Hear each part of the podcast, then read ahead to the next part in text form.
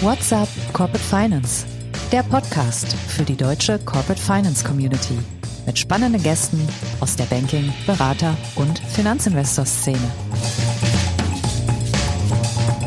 Heute begrüßt euch Bastian Frien.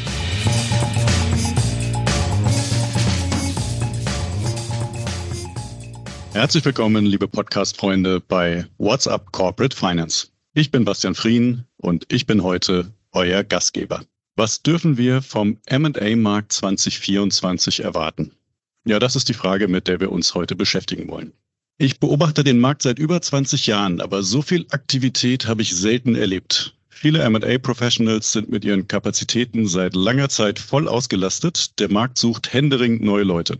Aber die entscheidende Frage lautet, ist das nur ein Nachholeffekt oder geht das so weiter?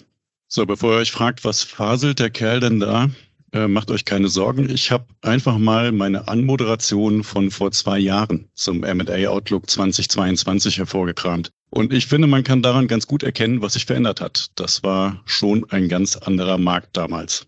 Und wie das aktuelle Jahr gelaufen ist und wie das kommende wird, darüber spreche ich heute mit drei absoluten M&A-Profis, die ich euch gern kurz vorstelle. Ja, das könnt ihr jetzt nicht sehen, aber buchstäblich die Investorenbrille auf der Nase trägt Dr. Sven Oliovnik. Er ist Partner bei der Beteiligungsgesellschaft Amaram. Und wer ihn kennt, weiß, dass er nicht nur zum M&A-Markt, sondern wirklich zu allem etwas zu sagen hat. Schön, dass du wieder mit dabei bist, Sven. Hallo, grüß dich, Bastian, freue mich auch. Natürlich auch nicht fehlen darf Jürgen Zapf, seines Zeichens Co-Head Germany und Leiter der Transaction Advisory Group bei der Unternehmensberatung Alvarez und Marsal. Jürgen ist damit der Due Diligence Experte in der Runde. Auch dir ein herzliches Willkommen, Jürgen. Dankeschön. Ja, Sven und Jürgen waren auch in den vergangenen Jahren bei unseren M&A Outlooks mit dabei. Das gilt nicht für den Dritten im Bunde, der die juristische Perspektive beisteuert. Dr. Christian Zuliger ist Partner und Co-Head der Europäischen Corporate und Private Equity Group bei der Anwaltskanzlei Sidley Austin. Willkommen in der Runde, Christian. Hallo Bastian, freut mich sehr.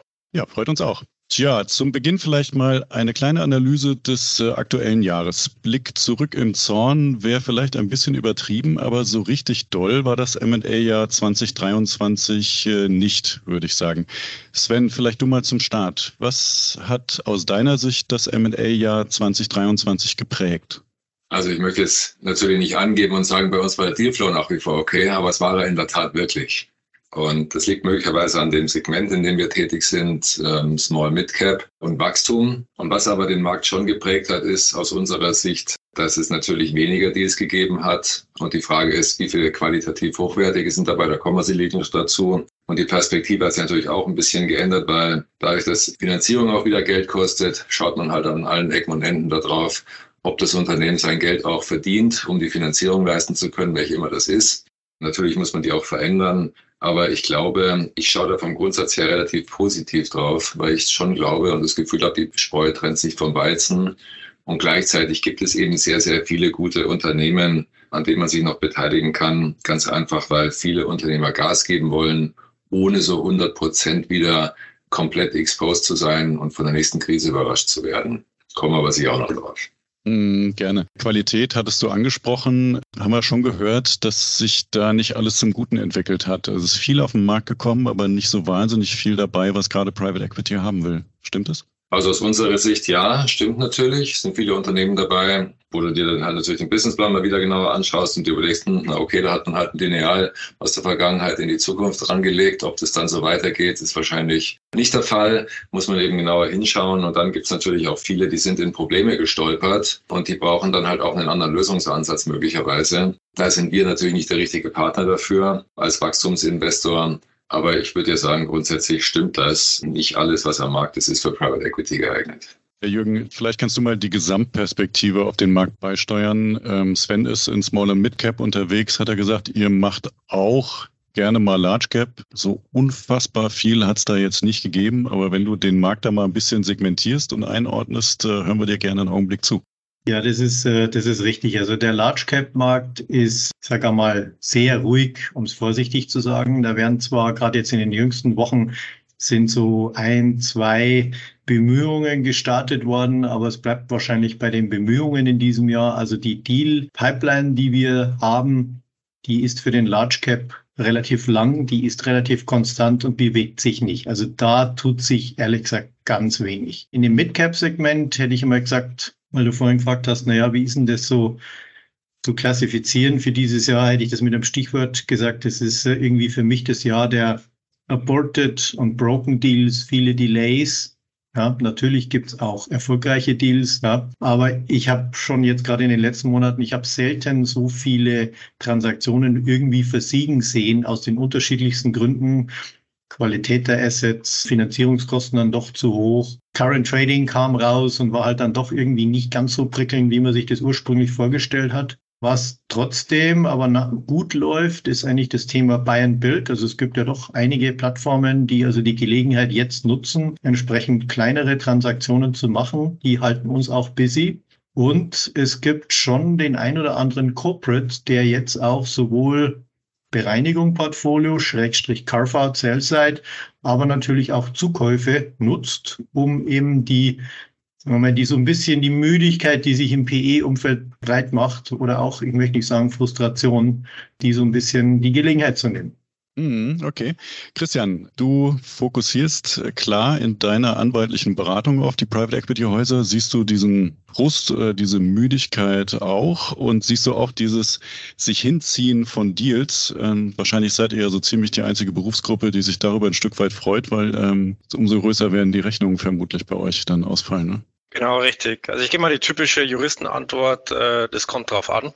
Bei den Large Cap Sachen zeichnet sich bei uns ein ähnliches Bild äh, wie auch bei den beiden Vorrednern, dass also mal auf der Buy-Side ziemlich wenig Aktivität ist. Auf der Sell-Side gibt es zwei Wege, äh, die sich unsere Mandanten im Moment überlegen. Ähm, entweder sie warten noch ab, versuchen das Ganze, wenn es verkauft werden muss, eher ins neue Jahr zu schieben oder vielleicht auch erst ins zweite Halbjahr. Oder man überlegt sich andere Lösungen, wie zum Beispiel Continuation Funds, ähm, sowas in die Richtung zu machen. Im Mid-Market ähm, ist es auch so, dass da zwar mehr Aktivität zu sehen ist, aber die Prozesse natürlich viel länger dauern. Ja, also das, was wir vor zwei Jahren gesehen haben, äh, dass am Donnerstag Bitabgabe war und am Freitag wird beurkundet, also das gab es dieses Jahr nicht. Aber sag mal, wenn es gute Assets sind, ich glaube, das Interesse da ist schon noch da. Es wird genauer hingeschaut, die Prozesse dauern länger, aber da gibt es dann durchaus noch Transaktionen und es gibt auch entsprechende Finanzierungen dafür, aber die sind natürlich teurer. Ja, und das führt dann zu dem Problem, dass für uns Juristen dann interessanter wird, äh, wie man diese also mal einerseits hohe Kaufpreiserwartungen der Verkäufer und die niedrigere Bewertung der Käufer äh, zusammenbringt. Und da gibt es dann gerade bei der Kaufpreisgestaltung im SPA dann doch wieder mehr Kreativität. Ja, also auch so wie vor zwei Jahren, man schreibt einfach einen Festkaufpreis rein und verzinst ihn vielleicht noch. Also auch solche Transaktionen haben wir eher selten gesehen, sondern da kommen jetzt wieder Themen hoch, die mal ja, jetzt einige Jahre doch in der Mottenkiste waren, wie Earn-out-Regelungen, Vendor-Loans, hohe Rückbeteiligungen und auch so Sachen, äh, wenn es eine Rückbeteiligung gibt, dass man dann irgendwelche Performance Shares oder sowas vereinbart, dass es dann beim Exit nochmal einen zweiten Zahltag gibt. Ja, also für uns Juristen durchaus spannende Zeiten. Sprechen wir vielleicht gleich nochmal ein bisschen ausführlicher drüber. Auf der kommerziellen Seite ist ja schon so, dass wir einfach deutlich mehr Unsicherheit im Markt haben als es noch vor drei, vier Jahren. Haben wir uns da, Sven, ein Stück weit jetzt schon dran gewöhnt oder führt das dazu, dass man sich eben auf die konzentriert, die von diesen Unsicherheiten nicht betroffen sind? Nein, also wir konzentrieren uns, oder das heißt, ich will es mal andersrum beantworten. Wir konzentrieren uns auf die Themen, zu denen wir einen bestimmten Engel haben und von denen wir glauben, dass wir auch ein guter Partner sind, um die Unternehmen als Sparring-Partner, sage ich mal, jetzt auch nach vorne zu bringen und zu begleiten. Und das Sparring geht in der Tat so weit, dass man sich auch aktiv mit den Themen beschäftigt. Was hat es denn mit äh, Bayern Bild Lösungen zum Beispiel auf sich und so weiter? Und das ist natürlich auch für uns eine sehr starke Fortentwicklung. Aber bei Bild geht es eben nicht darum, alleine ein Unternehmen um den Faktor X größer zu machen und einfach irgendwas zusammenzukaufen, sondern es geht es schon darum, die Dinge auch richtig zu integrieren, voranzubringen und damit halt auch nicht nur Größe zu gewinnen, sondern das Unternehmen auch x-fach strategisch besser zu machen, besser aufzustellen im Markt und Wettbewerb und so einfach nicht nur Marktanteile zu gewinnen, sondern tatsächlich strategische Potenziale freizulegen. Und darum geht's. Ich weiß nicht, ob wir nachher noch zum Thema äh, Continuation Fund nochmal sprechen, aber das spielt da natürlich auch rein. Ich sehe das jetzt nicht als eine Lösung, weil der Markt per se nicht funktioniert,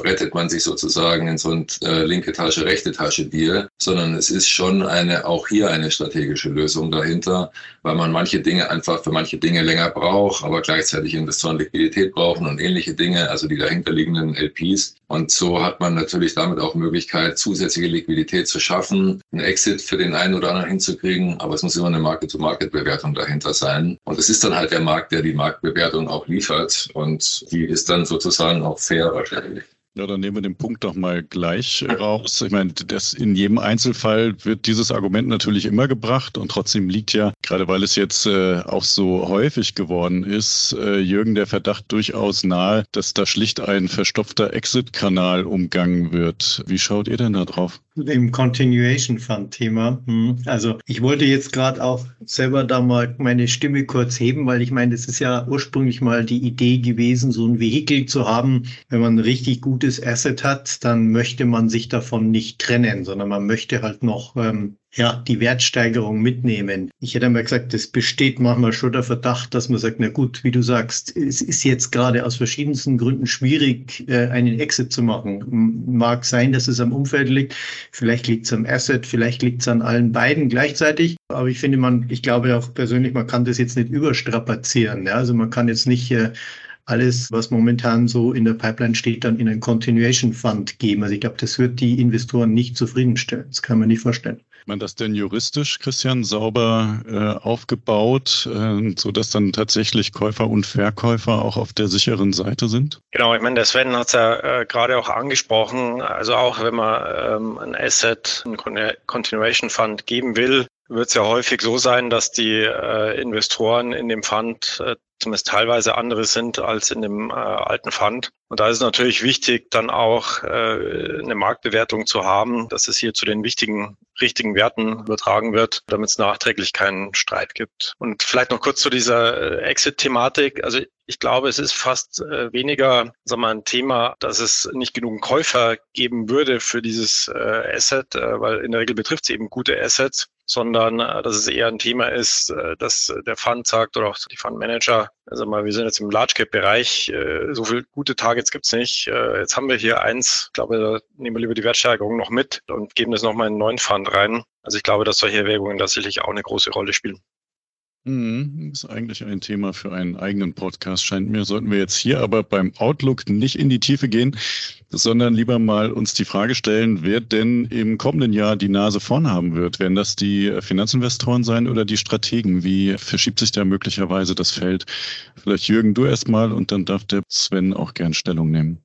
Also ich denke mal, dass das Thema Large Cap, das muss irgendwo in Bewegung kommen auch aus den Gründen, die wir gerade genannt haben. Also da wird schon Druck aufgebaut in dem Segment, weil natürlich Fonds auslaufen, weil einfach das Ende der Laufzeit kommt und das heißt, es muss zu einer Transaktion kommen. Was das dann heißen mag, ob eben auch Continuation Fund oder vielleicht Exit über einen Corporate. Ich meine, es hat ja Versuche gegeben, ein IPO zu machen, die dann leider fast alle nicht geklappt haben. Also der öffentliche Kapitalmarkt auch sehr schwierig, sehr wenig aufnahmefähig gerade. Und ich könnte mir durchaus vorstellen, dass auch das Mid-Cap-Segment wieder an Fahrt gewinnt, weil wie aus den Themen vorhin, wir gewöhnen uns irgendwo dran. Ich meine, dass die Zinsen so hoch sind. Man hat früher auch lukrative Transaktionen gemacht. Die hatten auch äh, IRRs, die vergleichbar sind die Generation, die jetzt seit so sieben, acht, neun Jahren dran ist, die kennt es halt nicht, aber die werden das sehr schnell lernen müssen. Und ich denke mal, dass wir insgesamt, also zumindest gegen der zweiten Hälfte des Jahres 24, dem sehe ich eigentlich, was die Deal-Häufigkeit anbelangt, sehr positiv gegenüber.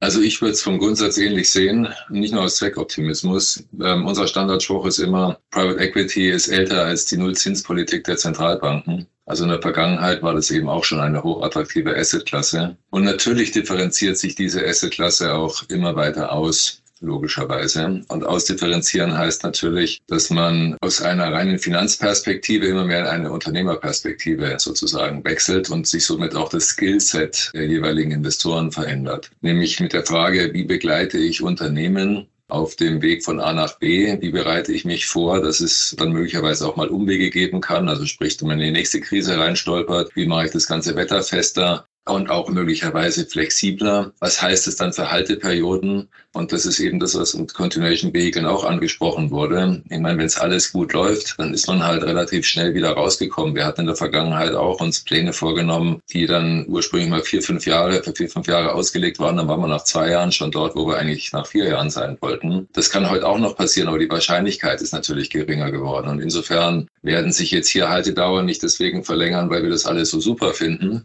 so, man muss damit rechnen, dass es halt in irgendeiner Art und Weise Schwierigkeiten auf dem Weg dazwischen gibt und man muss die lösen und sich dafür die Zeit nehmen, die Finanzierungspuffer haben, das Vertrauen ins Management haben, das Vertrauen in die anderen Partner aufbauen und auch aktiv managen und so weiter. Und alleine das zeigt ja schon, wie sich das Skillset eben verändert der jeweiligen beteiligten Personen an so einem Prozess. Aber wer das hinbekommt, der hat natürlich eine sehr, sehr gute Zukunft.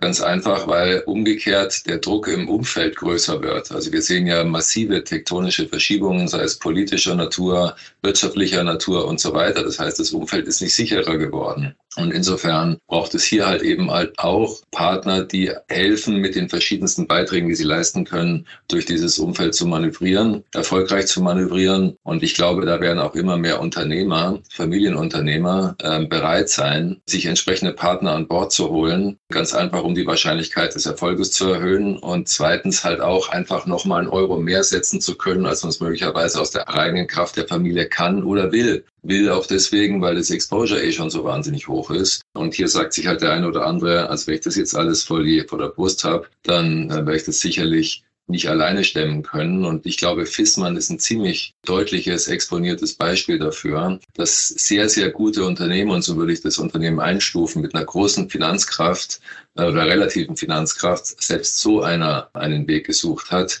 wie er eben sein Unternehmen weiterentwickeln kann. In dem Fall mit einem Strategen, aber ähm, so ist es halt. In dem einen Fall die, ist es halt für einen Strategen besser, im anderen Fall möglicherweise für einen Finanzinvestor. Und ich würde da die Unterscheidung auch nicht mehr so hart ziehen. Denn wenn wir vorhin nochmal auf das Thema Buy und Bild zurückkommen, dann wird man sehen, dass auch Portfoliounternehmen von Private Equity Investoren sozusagen Strategen sind. Also insofern fühle ich mich jetzt als Finanzinvestor immer so als Quasi-Stratege und nicht unbedingt immer als ein total anderer Teilnehmer, der eben rein aus der Finanzperspektive in irgendein Unternehmen investiert, sondern wie gesagt, wir stellen uns die Frage, wie entwickeln wir die Unternehmen weiter? Und ähm, da haben wir ähnliche Gedanken, teilweise, wie es eben auch ein Stratege hat.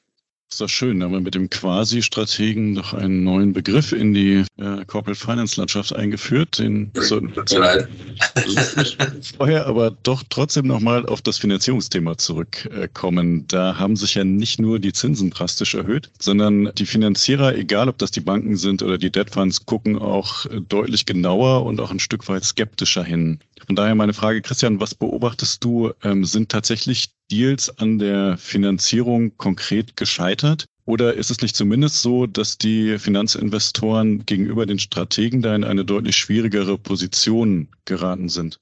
Ja, also äh, das, das stellen wir schon fest. Also ich meine, äh, eine Finanzierung wird es in der Regel schon geben. Die Frage ist nur, wie viel wird finanziert und reicht es dann aus, um die Bewertung und den Kaufpreis zu stemmen? Ja, aber natürlich Private Equity in ihr Model durchrechnen, aussehen müssen, äh, was, was können sie an Equity beitragen und was muss über die Fremdfinanzierung kommen und dann kommt man halt zu einem bestimmten Wert und irgendwann mal ist dann Ende der Fahnenstange. Und da sind natürlich Strategen nochmal anders auf aufgestellt, die da über Synergien und sonstige Erwägungen vielleicht nochmal zu einer anderen Bewertung kommen können. Aber äh, ich gebe dem Sven auch recht, natürlich ist es so, gerade wenn man so eine Buy-and-Build-Strategie fährt, ja, dann äh, ist der Käufer ja nicht mehr nur der PE, sondern ähm, die Portfoliogesellschaft, die dann eben auch strategische Erwägungen und vielleicht auch Synergieerwägungen hat, um ein Asset zu kaufen. Ja, und ähm, vielleicht nochmal zur Finanzierung zu kommen. Ich glaube, die Situation ist trotzdem nochmal eine andere als jetzt äh, zum Beispiel zur Finanzkrise, wo es ja fast nur Banken gab, die Akquisitionsfinanzierungen gemacht haben. Jetzt mittlerweile über die Debt Funds ist da, glaube ich, nochmal eine andere Flexibilität da. Natürlich sind die Finanzierungen oft sehr teuer, ja, und das führt dann eben zu dieser Begrenzung, die ich vorher schon angesprochen habe. Aber es ist der Kanal, glaube ich, nicht ganz so verstopft, wie er wäre, wenn es jetzt nur Bankfinanzierungen gäbe. Sind es ja nicht nur die Finanzierer, die genauer hingucken, sondern die Käufer tun das auch. Ähm, Jürgen, du siehst das auf der Due Diligence-Seite ja ganz intensiv. Vielleicht kannst du mal ein bisschen deinen Eindruck aus 23 schildern und auch ein Trend. Wird das 24 sich wieder ein bisschen entspannen oder ist das quasi das New Normal, dass einfach doch deutlich mehr geprüft wird und die Sachen sich auch länger hinziehen? Also ob jetzt unbedingt wesentlich mehr geprüft wurde, also ich glaube natürlich werden äh, die KPIs und die Entwicklungen hinterfragt und vielleicht auch einen Ticken besser hinterfragt. Aber ich hätte mal gesagt, die, die ganze PI-Branche hat schon immer versucht zu verstehen, wo sind die Geschäftsmodelle, wie, wie funktionieren die, was treibt die. Haben wir da genauer hingeschaut? Ich glaube eher, wir müssen einen Ticken schneller sein in, was sind denn die Kernthemen und die Kernprobleme oder auch guten Entwicklungen in einem Asset. Das, glaube ich, ist das, was wir, was wir schon beobachten, dass man halt dann früher auch eingebremst wird. Also man, man wird viel, sagen wir mal, mehr gechallenged im Sinne von, okay, dass ihr euch sonstige betriebliche Aufwendungen anschauen, um so ein Beispiel zu machen. Ja klar, brauchen wir auch. Vielleicht will die Bank auch einen Tickmark setzen. Aber was sind die wirklichen zwei, drei Punkte? Und zu denen hätte ich mal gesagt, müssen wir etwas schneller kommen. Und der Rest ist dann so wie so eine Art Confirmatory. Ich glaube aber, dass das schon so bleiben wird, dass man einfach äh, schneller wissen möchte, sowohl aus Effizienzgründen, aber auch um den Entscheidungsprozess innerhalb des Fonds einfach sauber weitergestalten zu können, dass man da Sicherheit hat. Und nicht, dass dann, wenn alles dann ist, dann wir die rote Flagge heben und sagen, ah, ach übrigens, da war noch was. Ja? Das, äh, das hat sich deutlich nach vorne verschoben. Deswegen sehen wir auch äh, viel, viel mehr Verzögerungen. Dass man mal nach ein, zwei Wochen einfach sagt, okay, stopp, gutes Thema, müssen wir uns mal Gedanken machen, müssen wir mit der Sell-Side reden. Und oft kommt man halt dann nicht zu einer Einigung. Okay. Sven, ähm, macht ihr die DD heute wie vor vier Jahren oder hat sich da was verändert? Also wir sind schon, wir, ich glaube, wir sind schon, wir sind noch besser geworden in der Frage, welche Themen wollen wir schnell verstehen um damit auch das Risiko zu reduzieren, sozusagen einen falschen Deal hinterher zu rennen, den wir sowieso nicht machen, sondern die Dinge rechtzeitig zu identifizieren und im Zweifel auch rechtzeitig auszuscheiden. Broken Deal Cost ist ein wichtiges Thema, by the way. Man muss halt hier auch logischerweise einigermaßen, oder was heißt einigermaßen, man muss hier auch sehr ähm, wie soll man sagen, sorgfältig mit dem Geld anderer Leute umgehen und nicht einfach nur wild drauf loslaufen und dann genau das, so dann, das genau dann das passiert nach einem halben Jahr bei wahnsinnigen Kosten, dass einem das, der Deal irgendwie um die Ohren fliegt. Und deswegen muss man sich schon sehr sicher sein, nicht nur sehr schnell hat das Unternehmen irgendeine Leiche im Keller, die wir nicht, oder das ist vielleicht auch zu viel gesagt, wir wollen gerne schnell wissen, was wir rausbringen können und was wir nicht rausbringen können. Und das, was wir nicht rausbringen äh, können, damit wollen wir wissen oder für uns die Frage beantworten, wie gehen wir damit um? Können wir das Problem lösen? Können wir das Risiko nehmen, ja oder nein? Und wenn wir nicht den richtigen Engel entwickeln können dafür, dann würden wir es auch nicht tun. Und insofern hat sich die Fragestellung verändert und auch die enge Zusammenarbeit mit den Due Diligence-Beratern hat sich äh, verändert. Also sich allein auf die Readout-Session, auf dem, äh, wenn ich es mal so plakativ sagen darf, nach dem beim Report zu verlassen, das hat man wahrscheinlich sowieso nie gemacht, aber man ist noch intensiver im Austausch und kalibriert die Fragen noch besser und sagt dann, okay, machen wir weiter oder machen wir nicht weiter. Diese Breakpunkte Punkte sind häufiger geworden. Christian, wenn du dann in die Vertragsverhandlungen äh, mit reingeholt wirst, dann ist man ja eigentlich schon den entscheidenden Schritt weiter. Da hattest du eben schon ein paar Punkte genannt, wie man versucht, ein bisschen äh, die finanziellen Risiken vielleicht abzufedern. Jetzt gibt es ja auch noch ein paar andere Risiken. Vielleicht kannst du da mal ein bisschen was aus den aktuellen Kaufverträgen berichten, verknüpft mit der Frage, ob das Thema M&A-Versicherung äh, möglicherweise wichtiger geworden ist und vielleicht weiter wichtiger wird im kommenden Jahr. Genau, also gerade für Finanzinvestoren äh, ist das Thema WI Insurance ähm, wird immer relevanter. Das führt eben auch bei uns dazu, dass die Due Diligence äh, aufwendiger wird, weil die Versicherungen natürlich äh, das, was wir versichern, auch geprüft haben wollen. Gerade um dann eben Broken Deal Costs zu vermeiden, fahren wir meistens so einen, auch so einen zweistufigen Ansatz, ja, dass wir erstmal scannen, ob es überhaupt irgendwelche großen äh, juristischen äh, Themen gibt, die auch äh, kommerzielle Auswirkungen so haben, damit man äh, da schnell darauf reagieren kann. Und wenn die Box dann mal getickt ist, dann steigen wir vertieft ein, müssen aber eben auch vertiefter einsteigen, um äh, die Anforderungen der W&I Insurance zu erfüllen. Wobei man da auch immer dazu sagen muss, letztlich ist es auch kein Allheilmittel, ja, weil also mal die Themen, die bekannt sind, kriegt man dadurch auch meistens nicht abgedeckt. Und da kommt es dann eben zu dem Punkt, den du auch angesprochen hast, äh, zur Kreativität in den Vertragsverhandlungen wie man solche Punkte dann unterbringt ja, und äh, absichert ja, über Freistellungen, Kaufpreisanpassungen, Garantien. Aber da ist dann die entsprechende Kreativität gefragt. Ja. Also äh, ich denke, dass die ganzen SBA-Verhandlungen, und das haben wir jetzt auch in, schon in letzter Zeit gesehen, dadurch deutlich äh, umfangreicher und auch komplexer wieder werden. Ja, also erinnere mich so an die Zeiten von vor zehn Jahren und davor, wo eben sowohl beim Kaufpreis, wie ich vorher schon angesprochen hatte, als auch bei den übrigen Themen, ähm, die man abdecken muss, da doch deutlich äh, länger und auch intensiver verhandelt wird und deutlich mehr Kreativität gefragt ist. Ich da noch kurz rein ergänzen darf, also es ist genau so, aber es ist ein wichtiger Punkt hier auch noch im Rahmen der Due Diligence zu nennen. Wir wollen einfach so schnell wie möglich an den Verkäufer rankommen, weil wenn es um diese Fragestellungen geht, wie überbrücke ich zum Beispiel Kaufpreisvorstellungen, auch Vendor Notes oder ähnliche Themen, dann muss ich die relativ früh adressieren und auch mit einem entsprechend begründen können, weil sonst fliegt mir der Deal halt äh, am Schluss in der SBA-Verhandlung um die Ohren. Also auf Deutsch gesagt, äh, diese Fragen, wie man möglicherweise Themen, die man nicht in der kurzen Zeit genau erschließen kann, wie man Themen, die zu weit in die Zukunft gerichtet sind, überbrücken kann und so weiter, die muss man eben sehr, sehr schnell adressieren, um das Vertrauen nicht zu zerstören, was notwendig ist, um am Ende des Tages eine Unterschrift unter einen Vertrag zu bekommen. Und das ist die große Herausforderung, hier eben halt auch sehr schnell zu sein und auch sehr offen zu sein und eben mit den Parteien sehr schnell in intensiven Austausch zu kommen.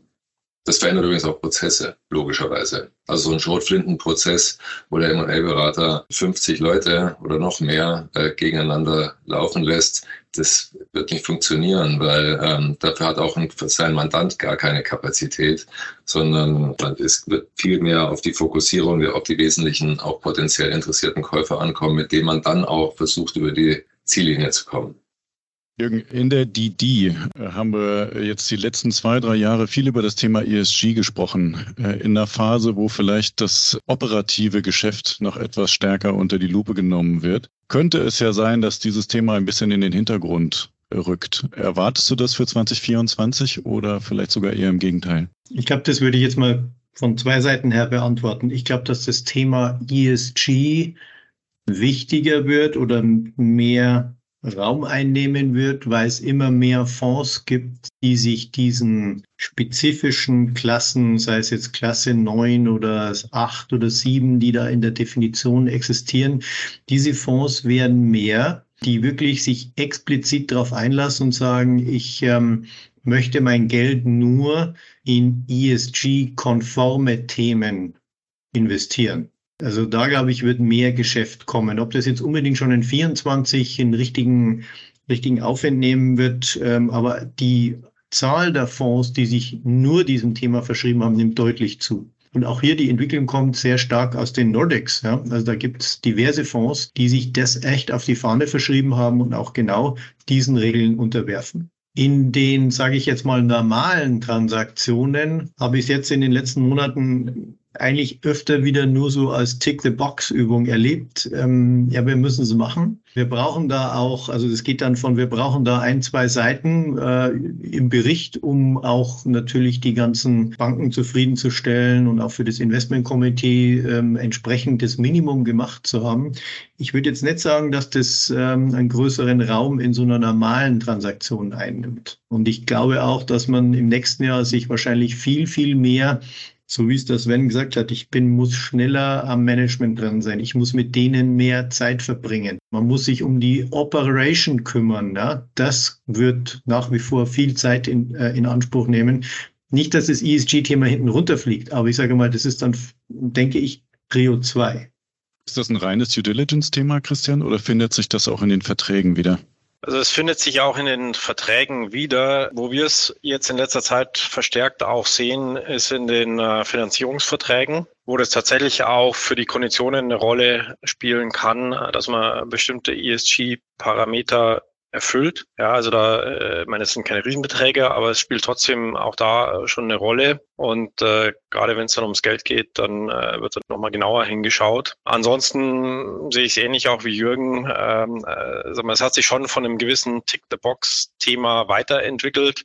Was wir auch sehen, ist, dass auch mal klassische Finanzinvestoren, die jetzt keinen reinen ESG-Fonds haben, sondern eigentlich querbeet investieren, schon verstärkt auch in dem Bereich gehen. Und ich glaube, wenn Sie die Wahl haben, äh, sich verschiedene Assets anzuschauen, dann glaube ich, Ihre Zeit eher auf so einem Thema verbringen und das dann auch gerne machen, als jetzt äh, sich andere Themen anzuschauen. Also auch insoweit hat sich da, glaube ich, einiges verändert. Sven, was passiert denn 2024 mit den Kaufpreisen? Also ich glaube, dass sich an den Kaufpreisen für sehr gute Assets relativ wenig verändern wird. Natürlich äh, kann das dann einen Dip geben. Aber ich glaube, gute Unternehmen, die mit einem starken Wachstumspotenzial in diesem Umfeld werden weiter ordentliche Preise bekommen. Ich glaube, dass Unternehmen, die aber sozusagen in between sind, die werden möglich, da wird die Liquidität möglicherweise runtergehen da wird es möglicherweise nicht so schnell zu einem Deal kommen. Also ich glaube nicht, dass der, und das sehen wir an dem heutigen Markt auch schon, wir sehen nicht, dass sozusagen auf breiter Ebene der Pegelstand sozusagen immer mal wieder hoch und runter geht, sondern wir sehen eher, dass sich die Gesellschaft sozusagen polarisiert und ähm, manche werden da keine Käufer finden oder nur Käufer finden unter so hohen massiven Abschlägen, weil die eben diese Risiken entsprechend einpreisen. Und da würde ich auch den Kreis zu ESG nochmal schließen. Natürlich ist es in gewisser Weise ein Tick the Box. Aber Unternehmen, die hier nicht in irgendeiner Art und Weise zumindest nicht komplett Transparenz zur ESG-Compliance, wenn ich es mal so nennen darf, geben können, die haben halt ein andere, die haben halt mehr Blackboxen, also sprich mehr Profit, mehr Risiko mehr unsystematisches Risiko. Und insofern ähm, ist vollkommen klar, dass die nicht so hoch bewertet werden können, weil dort das Wertsteigerungspotenzial, um es mal umgekehrt zu formulieren, noch entsprechend höher ist, aber noch eben realisiert werden muss. Das ist quasi noch ein Venture Case. Also insofern ist es nur eine Frage, hat man es realisiert und kann man es im Preis umsetzen und möglicherweise in, in einem Deal, äh, den man damit ermöglicht, oder hat es eben noch, ist es noch nicht umgesetzt und muss dann eben als Investition nachgelagert getätigt werden und verbleibt einem da einem möglicherweise im Markt- und Wettbewerbsumfeld noch genügend Zeit diesen Wandel herbeizuführen. Das ist eben auch nochmal die nächste Frage. Also insofern glaube ich, ist das nochmal ein ganz entscheidender Punkt für die Frage des Deal-Doings.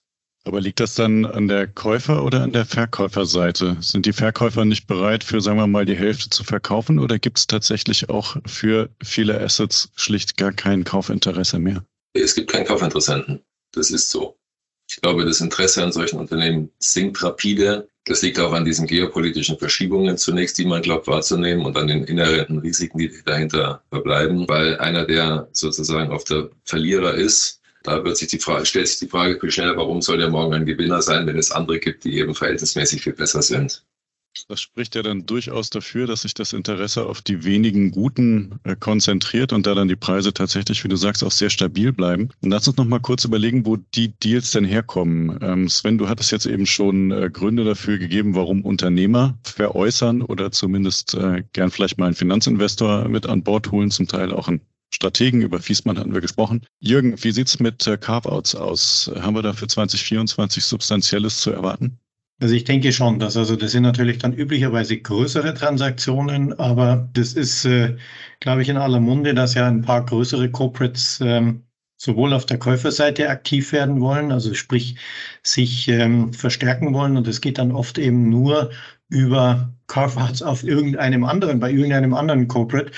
Und es ist äh, sowohl in der Chemie wie in der Automobilzulieferindustrie bei ganz großen, da sind sehr starke Überlegungen am Gange, sich eben von Teilbereichen aus auch wieder unterschiedlichsten individuellen Gründen zu trennen. Und ähm, also da sind wir auch mit einigen im Gespräch, die äh, schwierige Entscheidungsprozesse, weil gerade eben das gesamte Umfeld halt jetzt nicht gerade förderlich ist, um ein, eindeutige Entscheidungen zu fällen, weil die Risiken halt nach wie vor sehr hoch sind. Aber ja, da gehe ich für 2024 davon aus, dass da der ein oder andere größere Carve-out an den Markt kommt.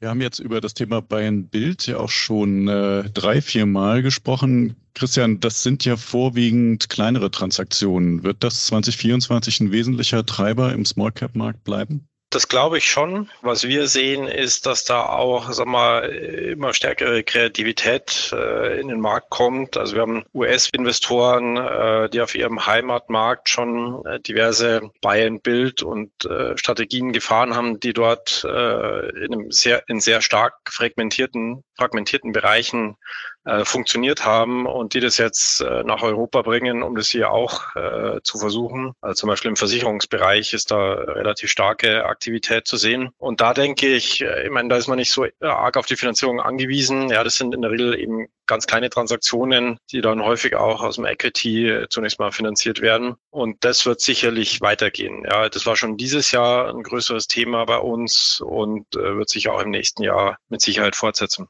Du hast es eben schon skizziert. Äh, die Zahl der guten Assets äh, steigt nicht gerade. Gleichzeitig ist eine Menge Geld potenziell im Markt. Was heißt das? Wird äh, der Vintage 2024 ein guter Private Equity Jahrgang? Also erstmal glaube ich nicht, dass so wahnsinnig, das ist es weniger Geld im Markt, würde ich sagen. Das hat was mit den strukturellen Finanzierungen aus der LP-Szene zu tun. Weil ich glaube, es wird im Vorfeld wird es einiges an Bereinigungen geben. Viele Private Equity Investoren haben, denen fällt das Fundraising nicht mehr so leicht, wie es in der Vergangenheit gewesen ist. Also glaube ich, äh, gibt es auf der einen Seite schon weniger Geld im Markt. Und zweitens, dadurch, dass sich eben, haben wir vorhin schon drüber gesprochen, Skillset, die Diligence und so weiter, mit der investiert wird, massiv verändert und auch die Strukturen sich verändern, glaube ich, vom Grundsatz her, wie immer, werden die 23er, 24er Vintages wahrscheinlich sehr, sehr gute Vintages werden, weil die, die Geld haben, jetzt zu investieren in die guten Deals, die sind halt auch, die können für sich schon ganz gute Grundlagen legen, in der Zukunft auch weiterzumachen. Und das hat auch was mit diesen äh, Buy-and-Build-Strategien übrigens zu tun. Das ist übrigens auch ein wichtiger Punkt, was vielleicht ein Private Equity vom Strategen unterscheidet. Wir können halt viel leichter einen Unternehmer überzeugen, in eine solche Lösung reinzu kommen, der damit halt nur, ich sage es mal, eine Mehrheit veräußert, aber eben nicht 100 Prozent. Und, ähm, und die verbleibenden Anteile, die rollt er halt rüber in die Holdingstruktur und die nimmt damit auch massiv an der Wertsteigerung teil, mit der klaren Perspektive, dass es hier irgendwann einen Exit gibt und nicht zu einer Buy-on-Hold-Strategie wie beim Strategen, wo man dann irgendwelche Optionen hat, mit denen man dann vielleicht mal putten kann oder gecallt werden kann und ähnliche Dinge, sondern da geht es schon darum, heute Unternehmen, die nicht zu einem hohen Preis verkaufsfähig sind, weil sie kritische Größe oder ähnliche Dinge noch nicht realisieren können, eben in einen Verbund reinzuholen und dann eben halt halt auch von der Wertsteigerung massiv von dieser Verbundlösung zu, zu profitieren. Und ich glaube, da wird es viele, viele sehr gute Deals geben, allein in dem Bereich schon. Das klingt ja erstmal nicht schlecht. Äh, Jürgen, es könnte also sein, dass 2024 ein gutes Private Equity Jahr wird. Wird es auch insgesamt ein gutes M&A Jahr? Also ich denke schon. Also ich meine, wie gesagt, die, die, die Pipeline der möglichen Deals ist relativ lange. Es kommen schon ein paar Zwänge auf, damit auch einige sich wirklich in tatsächliche Transaktionen ummünzen müssen was natürlich dann einen positiven Effekt auf die ganze M&A-Tätigkeit und die Zahl der Transaktionen, auch der erfolgreichen Transaktionen hat. Und ich glaube, dass eben gerade auch eben in dem, in dem Large Cap-Bereich da das ein oder andere äh, erfolgreich äh, verkauft wird. Und insofern gehe ich schon für den Gesamtmarkt von einem sehr positiven Umfeld aus. Na, das ist doch ein wunderbares Schlusswort. Dafür dir ganz herzlichen Dank, Jürgen. Wir sind damit am Ende. Das war äh, ziemlich spannend, fand ich. Kam eine ganze Menge äh, Aspekte zur Sprache. Wir wissen alle nicht, was 2024 bringt. Was wir wissen ist, wir werden auch einen M&A Outlook 2025 haben und dann auch wieder zurückschauen. Und da werden wir mal gucken, was von euren Erwartungen eingetroffen ist und was nicht. Für heute sage ich euch allen vielen Dank für eure Einschätzung. Allen Hörern sage ich natürlich vielen Dank für euer Interesse. Bis bald, euer Bastian. Musik What's the Angle und What a Wonderful Day von Shane Ivers. www.silvermansound.com